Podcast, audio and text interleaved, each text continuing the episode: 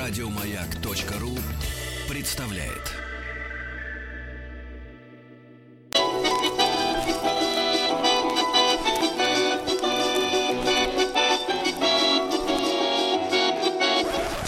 Конфетки-бараночки. Не может быть, не может быть, вновь в утреннем эфире звучат позывные суперпроекта «Конфетки-бараночки». И Павел Сюткин с нами. Павел, доброе утро.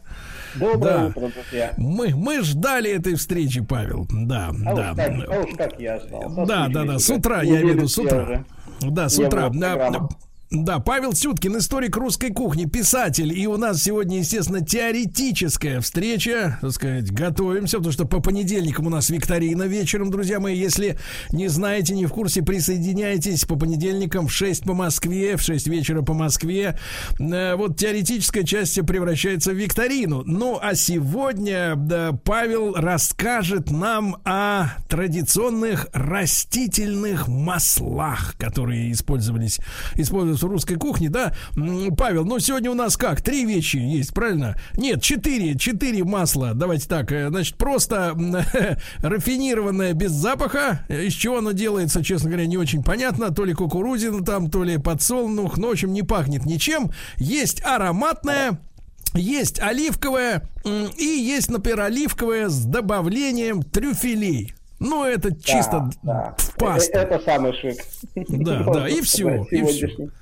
И все. А, Конечно, э, к сожалению, к сожалению, это вот одна э, из забытых таких страниц э, нашей русской кухни. А ведь все-таки русская кухня это в значительной степени ку- кухня постная, да, ну постная, скоромная мы понимаем, но все-таки постных дней в календаре даже больше порой бывает.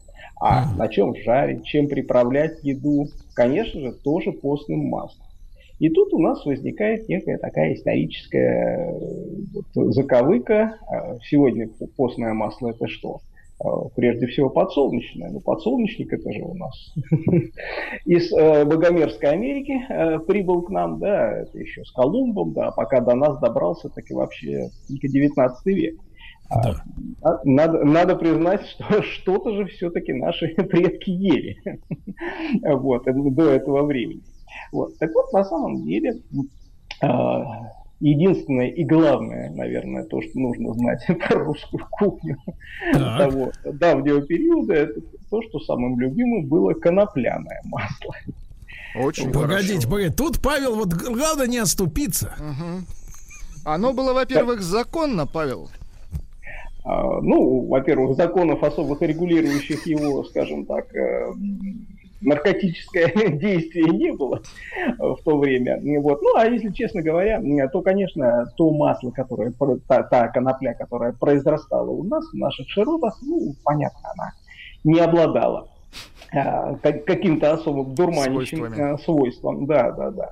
А, Да плюс еще тут же вопрос, как она еще обрабатывалась, э, но это мы еще вернемся к этому. Поэтому вот на самом деле в пост э, я не раз встречал, э, так сказать, эту фразу в разных а, каких-то книжках старых, да, что вот в пост конопля первое дело. Вот она просто не- незаменима. Вот бывало, крестьянин надавит молочка из семян, да вот с кашей, с супчиком его. Вот. э, Даже вот сегодня у многих бы потекли слюнки, наверное, при таком. Да опис- нет, нет. Павел, не слюнки. Значит, э, Павел, а во- вопрос такой, э, вопрос такой, а э, оно обладало каким-то вкусом? Потому что вот сегодня вот растительное масло, да, ну оно настолько нейтральное, да, с одной стороны даже и хорошо, не испортит тебе ни картошечку обжарить не помешает, да, ни мясцо, вот макарошки можно разогреть, ну то есть не давит, как вот в отличие от оливкового, да, а вот те старые масла, они обладали каким-то ароматом индивидуальным.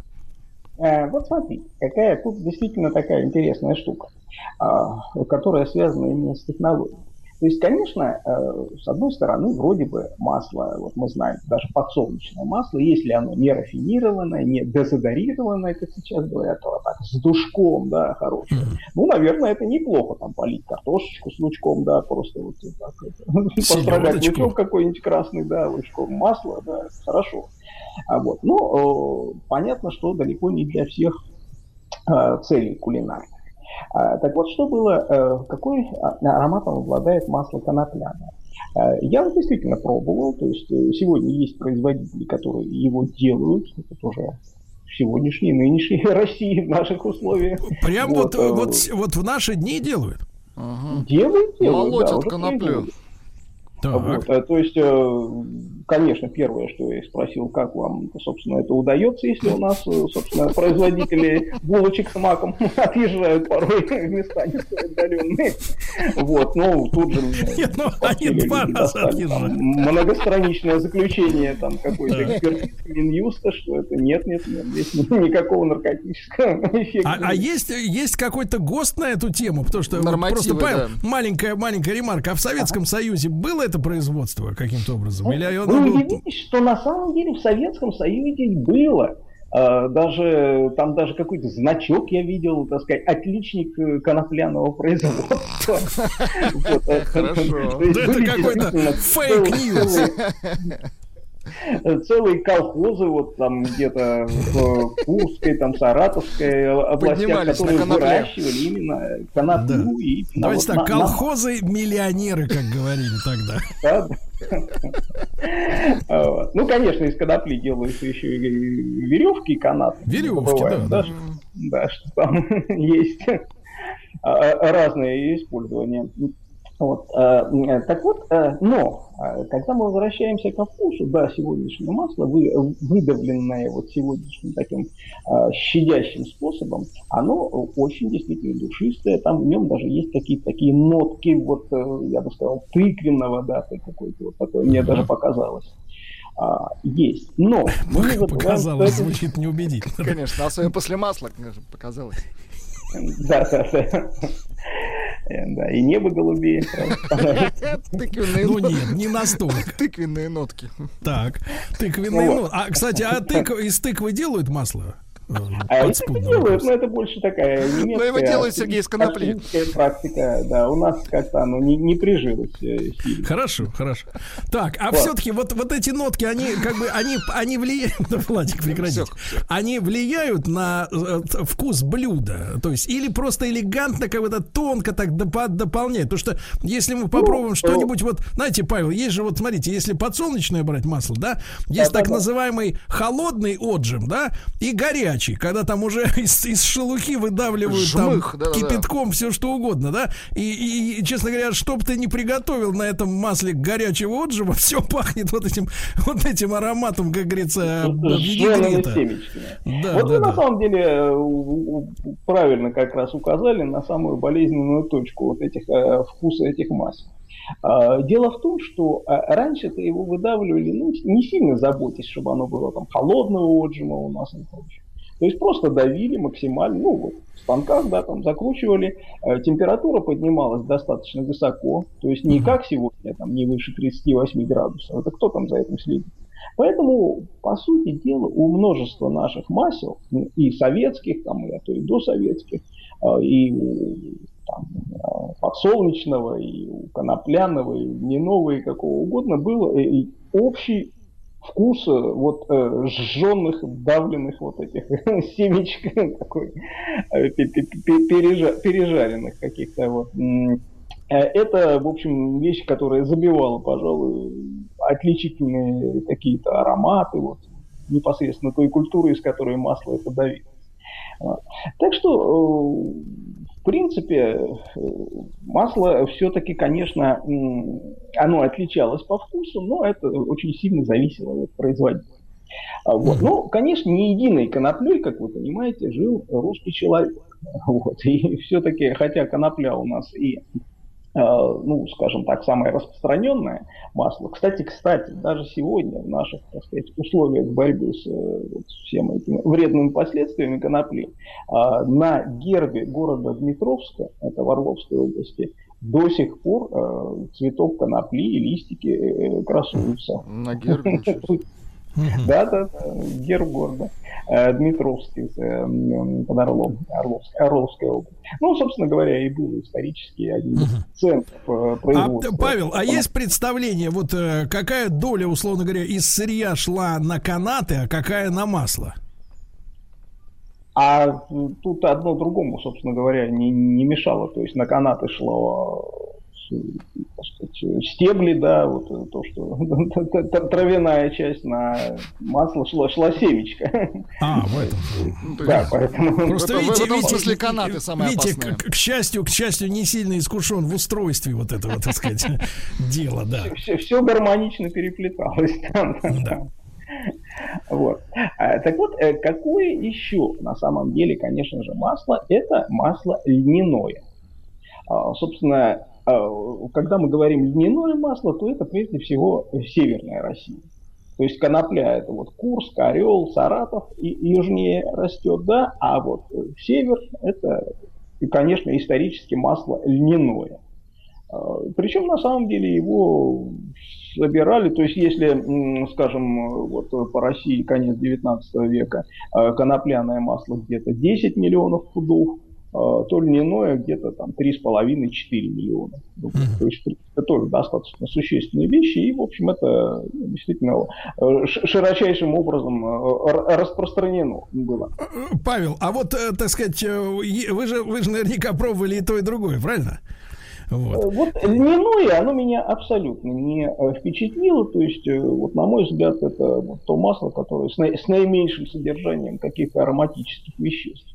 Угу. Но оно, оно выполняет функцию сегодняшнего вот массового вот этого растительного дезодорированного масла? Или оно противное? Потому что вы когда Нет, говорите... Оно не, оно не противное, а, вот, да. ну, по крайней мере, то, что я пробовал сегодняшнего дела. Оно не противное, но оно, в общем, не, не очень душистое, скажем так. А, то есть мне, в нем чувствуется какой-то такой тонкий аромат, то есть им хорошо, ну, как салатик заправлять, да, жарить я на нем даже, даже не, не пробовал ничего, вот, потому что, ну, как-то мне показалось, не совсем уж не для жарки.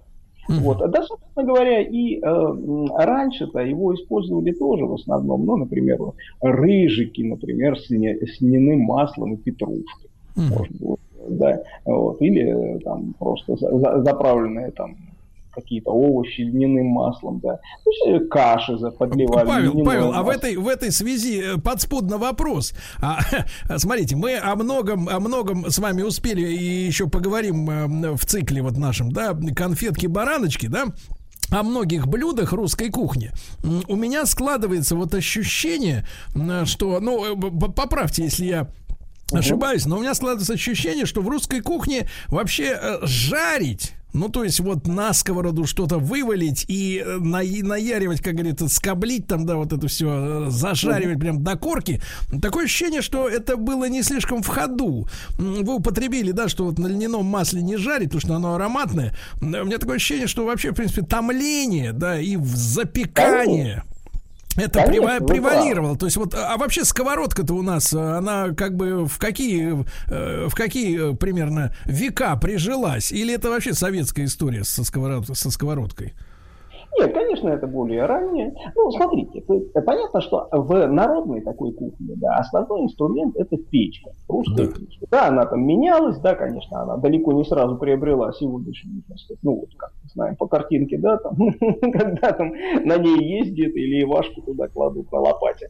А вот, а, вот вид, но тем не менее, это прежде всего томление. То есть уже печь натопленная, ну, не сильно горячие, вот туда задвигается горшок с щами, э, с щами или там кусок не знаю, свинины, да, вот.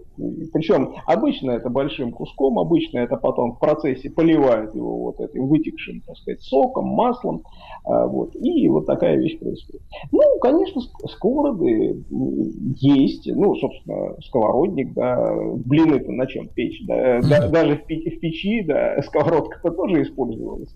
Вот. Ну, конечно, уже в такой аристократической кухне, более богатой, городской, э, конечно, используется и жарение. Вот. То есть э, даже вот если мы зайдем сегодня в музей истории Москвы, это вот провианские склады на парке культуры, да, да, да. мы, да, найдем там и русскую печь, которая 16 века, которая совершенно не похожа на сегодняшнюю русскую печь. И там же в раскопках 16 века из зарядья найдем э, вот эти сковородки, которые до, дожили до нашей, до наших дней. То есть, понятно, все-таки жарили и мясо, и угу Ры, рыбу жарили, да. Ну, э, Павел, Павел, а тут подспудно не могу не спросить, э, раз уж заговорили о способах приготовления, и э, вы знаете, наше, наше сознание в последнее время формирует в очень большой степени реклама, да, потому что а. она же выдерживается в какой-то определенной стилистике, в том числе в идеологической какой-то, да, конве. Она прививает людям сегодня ценности, вот, и, и там используется такое слово, которое очень нравится Владику, вот он с нами сейчас, вот сейчас так, притих так. немножко, поджал хвост. Я слушаю внимательно. Вот, да, да там, там все время говорят шашлындос. Шашлындос. Шашлындос, да. И я поставлю вопрос шире. А вот культура гриля, да, культура на открытом огне обжаривание чего-то, потому что печь-то это все-таки как бы другая история, да? Э, не а было как? у нас на Руси, например, перцы э, на гриле подать угу. с помидорами, понимаешь? Допустим, в декабре. Да. Да, вот особенно с помидорами, да, древнерусскими. Перцы, да. А вот, а, смотрите, мы э, все же видели фильм «Иван Васильевич меняет профессию». Вот э, при всем, при, при всем э, при том смехе и комедии, но авторы очень четко пересказали вот всю эту старую еду. Там просто дословные цитаты из домостроя идут с 16 века, все эти зайцы крученые, почки верченые. А что это? А, а это вот то самое, на, на шампуре, на, на рашпере на решетке, да, э, кусочки мяса, вот они, собственно, и обжаривались. Отсюда, опять же, мы видим, что печка не универсальна абсолютно, то есть делалась и на открытом огне, э, вот, и, ну, было бы странно, что во множестве, у множества народов, стран, цивилизации на открытом огне жарят, да, вот, а вот в России этого не было. Конечно, конечно, было. Вот. Ну, э, собственно... Ну, я, я к чему клоню-то, Павел? Насколько в этом принимало участие масло, скажем так? То есть, если мы сегодняшнюю... сегодняшнюю да, Павел, просто если мы сегодняшнюю культуру стейка берем, да, ну, то там, например, это минимум, как бы, да, использования, только лишь, как говорится, обмазать, да, да и то опосля. не используется, да. Да, э, вот. А, э, вот смотрите, э, даже сегодня, на самом деле, это вот как вы начали разговор с рекламой, что реклама нам долгое время вбивала, что оливковое масло, оно универсальное, на нем можно и хочешь салат делать, хочешь мясо жарить, хочешь рыбу и так далее. Вот оливковое масло-то у нас тоже на Руси было, Э, Причем пришло-то оно к нам больше с такими религиозными целями. Лампад да, подливали. То есть как только, э, как только христианство начало у нас устанавливаться, расширяться, да, то эта необходимость сразу возникла, и оно привозилось из Греции. И называлось тогда масло деревянное. Деревянное. Ну, а, олив, олива, дерево же, да, в отличие от льна да, или конопли. Э, кстати, говорят, да, что конопля это тоже дерево, но не, не, не дают возможности вырасти. Знаете, Павел, это мне напоминает рассказы моего дедушки о том, что под, после войны была, была водка сучок, когда выгоняли, выгоняли из дерева, поскольку с э, пшеницы было мало деревянная. А, так вот, возвращаясь к оливковому маслу, конечно, это заблуждение, что на нем можно делать все. А, то есть все-таки у нас э, на Руси в русской кухне традиционно мясо, рыба жарилось, ну мясо, прежде всего, жарилось на масле топленом. Так. Ну, и понятно, поскольку, так сказать, зачем использовать масло, которое постное, да, которое для, для постных дней, да, если мы жарим мясо. Да, ну и сейчас, на самом деле, гораздо вкуснее э, на топленом масле, чтобы пожарить котлеты, чем э, на оливковом. И уж, конечно, вообще ужас моих всех командировок, которые я езжу по стране, это утренняя яичница в гостинице с э, постным там, подсолнечным маслом. А почему вот, а почему она мерзкая, Павел? Почему? Что не так, да? Ну, вот как, ну, она плавает в этом масле. Тебе кладут на тарелку яичницу, вокруг, так сказать, это постное масло, озерцо. да, и да, озер, озерцо, и в нем э, а тут же, а тут же, Павел, а мы тут козырек подложим э, под это дело. А надо на чем яишенку-то делать, чтобы Другое, она... другое дело. Да на маслице сливочном, на, на топленом она станет э, такой золотистой, хорошей, так сказать, и потолще будет, и сама яишенка. Ой, и потолще, и покрепче. Замечательно, просто замечательно. Друзья мои, Павел Сюткин, историк русской кухни, писатель, да, исследователь. Сегодня мы говорим о растительных маслах, и, как видите, не только. Весь цикл э, нашей вот э, рубрики «Конфетки-бараночки» можно слушать на сайте радиомаяк.ру, в подкастах, в iTunes. Когда вам удобно, после новостей мы вернемся.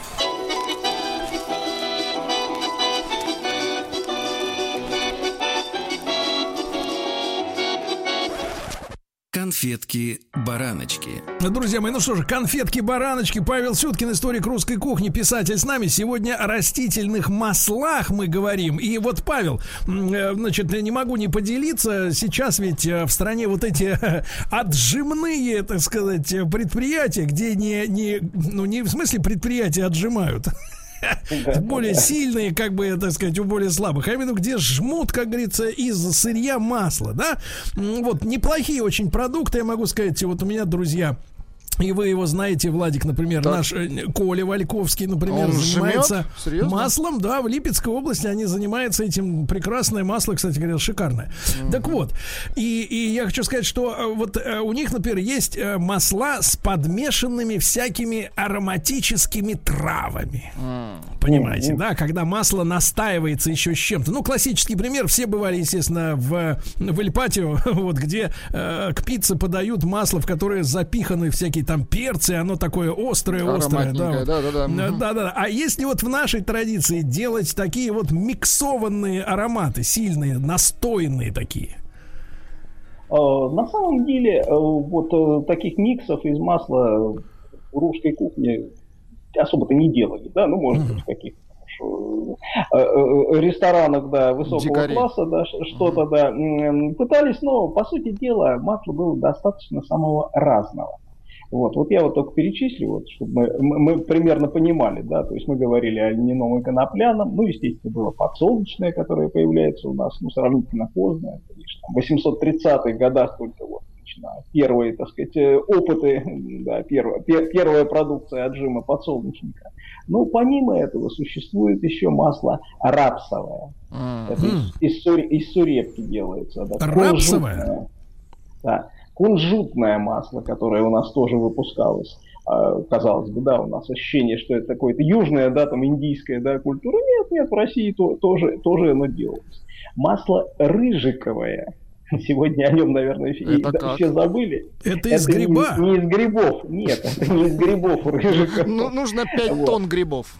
Да. Ложку это вот, э, есть такое растение рыжик посевной, он по внешнему виду даже напоминает э, горчицу, да, и тоже с такими желтенькими цветочками. Э, вот, э, до сих пор выращивается в Тамбовской области и раньше в Тамбовской губернии. Сегодня делают его в Волгоградской области, да, тоже рыжиковое масло в Сарепта такой производитель. Вот. И, конечно, говоря о Сарепте, мы должны рассказать о масле горчичном. Горчичное это тоже наша вещь. Масло маковое. Маковое? Прекрасно, про, прекрасно жило у нас, да, хотя не выпускалось почти в промышленных масштабах, э, но вот просто в крестьянских хозяйствах частенько из него то, тоже давили масло. Масло репейное, анисовое. То есть, э, на самом деле, вот этот э,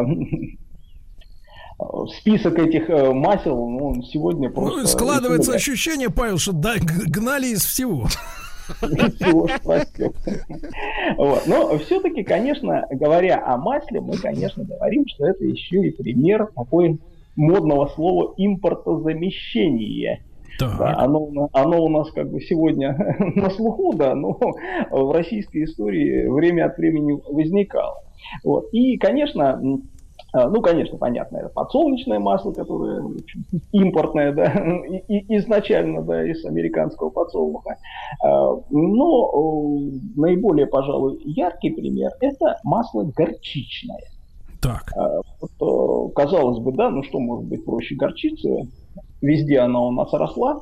Вот. И, тем не менее, вот как-то не очень она использовалась практически до 18 века для всяких э, ну, людей, которые могли себе это позволить, закупалась горчица а, французская, дижонская, да, горчица англи, английская, белая горчица, так называемая.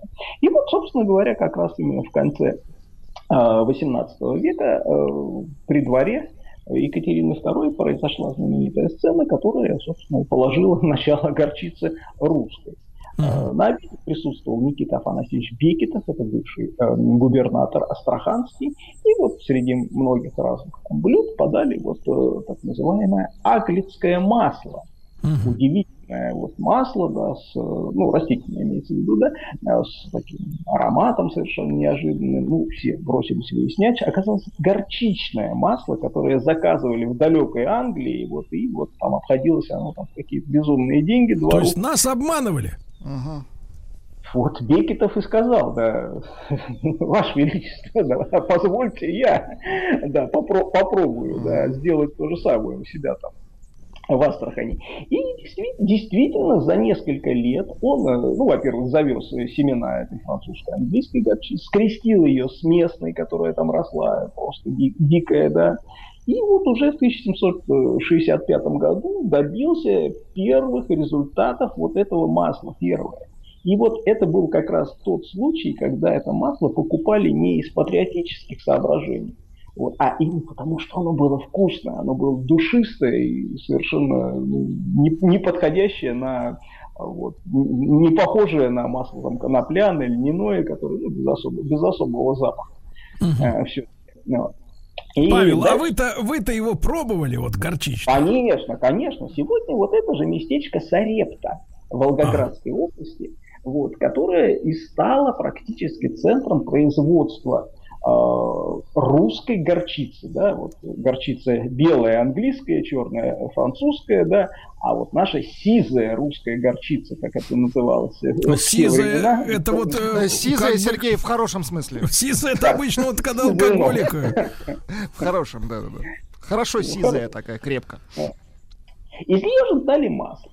И нужно сказать, что вот эта тем, тема импортозамещения, она здесь заиграла еще дополнительными красками, когда в эту Саретту еще при Екатерине приехали немцы-переселенцы, а, они преследовали, ну, ввиду своих верований реформаторских, они преследовались католической церковью в Германии, вот, и им дали разрешение селиться в России, и вот они основали этот городок Сарепта, который существует до сих пор, до сих пор там вот эти еще немецкие такие здания, там трехэтажные, каменные, построенные, а, еще с тех, с тех далеких пор. Вот. И они-то и развили это производство русской, русской горчицы. Немцы создали русскую горчицу опять.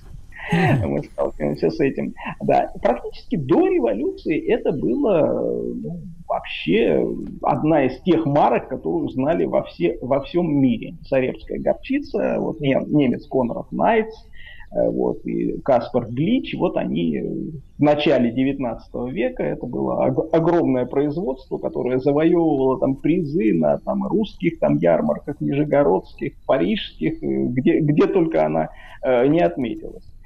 Поэтому вот э, масло из этой горчицы, оно, конечно, было а, тоже замечательная вещь. И, кстати говоря, даже если мы э, почитаем словарь Дали, когда он описывает а, наше блюдо винегрет, так. вот он как раз э, пишет, что в некоторых губерниях винегрет назывался горчичником потому что в него добавляли именно горчичное масло. И вот замешивали все эти то есть, овощи. То есть не, не подсолнечное ароматное, да? Нет, нет. И, Павел, Павел, маслом. это, это, конечно, тяжелая такая история по радио, по радио да. описывать и картины, и вкусы, но тем не менее, вот объясните нам, так сказать, неизведавшим лакомства, а вот э, в, в чем вот соль-то вот этого горчичного масла? Прикол. Э, ну, прикол, понимаете, вот действительно правильно говорите, описать вкус по радио или даже в книжке достаточно сложно. То есть это достаточно такой яркий, я бы сказал. Да, немножко есть чуть чуточка горчинки вот это есть, но в основном это такой яркий, ну, я бы сказал, цветочный, может быть, э, да, ощущение вку, вку, вкуса, да, вот как на, не знаю, на, на лугу каком-то цветочном сидишь, вот понюхаешь его. И, вот, и тебе такой... хорошо, Сергей, вот примерно такое ощущение. Опять вы за свое взяли. Хорошо, хорошо. Ну, просто пытаемся объяснить. Да. Там же, кстати говоря, в Сарепте выпускается и рыжиковое масло. То есть сегодня его можно купить. Э, вот. Ну, может быть, не в каждом магазине, но если вы даже посмотрите в интернете, то, я думаю, легко найдете. А, а что же, а что же, Павел, дорогущий продукт вот в сравнении с тем же оливковым-то? Uh-huh. Оливковое, ух, как дорогущее это. Uh-huh. Ну, оливков, оливковое очень разное, к сожалению. Ну, к счастью, к сожалению, да. Вот. То есть есть и совсем такой в дешевом эконом-классе, есть там по 600 рублей баночка. Вот. Ну, нет, я бы не сказал, что горчичное масло. Ну, оно немножко дороже вот, самого примитивного там, оливкового подсолнечного, но в любом случае там, в районе там, 100 рублей, там, 100-150 рублей там, за литровую бутылочку, да, не больше. Кстати говоря, да, можно, можно на нем, ну, Пробовали мы жарить, но как-то мне больше это понравилось все-таки в виде салата, ну, поливать, да, овощи, там что-то такое. Вот. Да, собственно говоря, эта тема насчет жарения. Жарения мас... на масле, я уже сказал, что, конечно, лучше всего если мы говорим о мясе, мясе, то, конечно, жарить на топленом. Но вот хороший урок, вот, как использовать все эти оливковые масла, мне как раз преподали в Италии, вот, так. в ресторане Гордона Рамзи, вот, где шеф-повар местный ну, мы же пришли, естественно, интересно узнать, на, чем, на чем жарите. Вот на оливковом, на оливковом. А дальше интересная тонкость.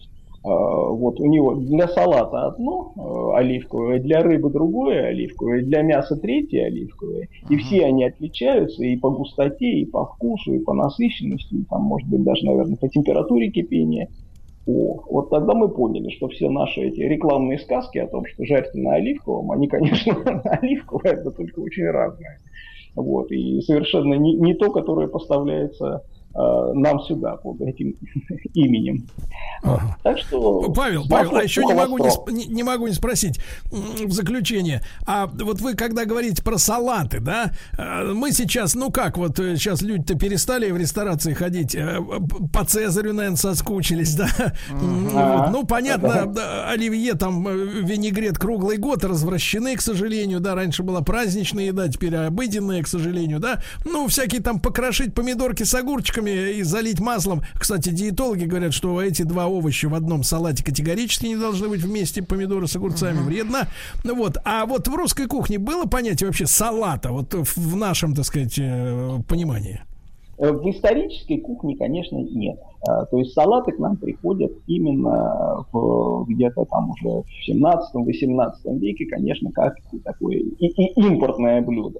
То есть то, что у нас делалось, э, что-то похожее на салаты, это из одних э, овощей, да, то есть одно, одно в смысле, вот один огурец, да, его рубили, да, там делали, да, один э, там редьку с паприкой. Репу. Вот, прекрасное, да, блюдо, которое встречаешь везде. Ну, я не пробовал, да. видимо, вкусное, поскольку оно везде мелькает. Э, редька с патокой. Ну, вот, патока это жидкий мед просто. Вот, в, те, в те времена называлось. Вот э, так, такой у нас как десерт-салат. Вот. А листовые салаты, которые мы сегодня понимаем, да, под ними, э, появляются только вот в 17 веке, да, когда сюда немцы приезжают, туда mm, так, все от немцев пошло.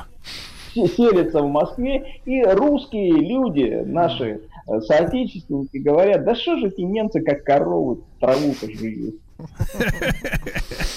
Это правда. Это вот да, вот понимаешь, ты Владуля с немцем-то поаккуратнее. Ни в коем случае. С немцем даже, да. Друзья мои, Павел Сюткин, историк русской кухни, писатель с нами сегодня был, как обычно. Спасибо ему.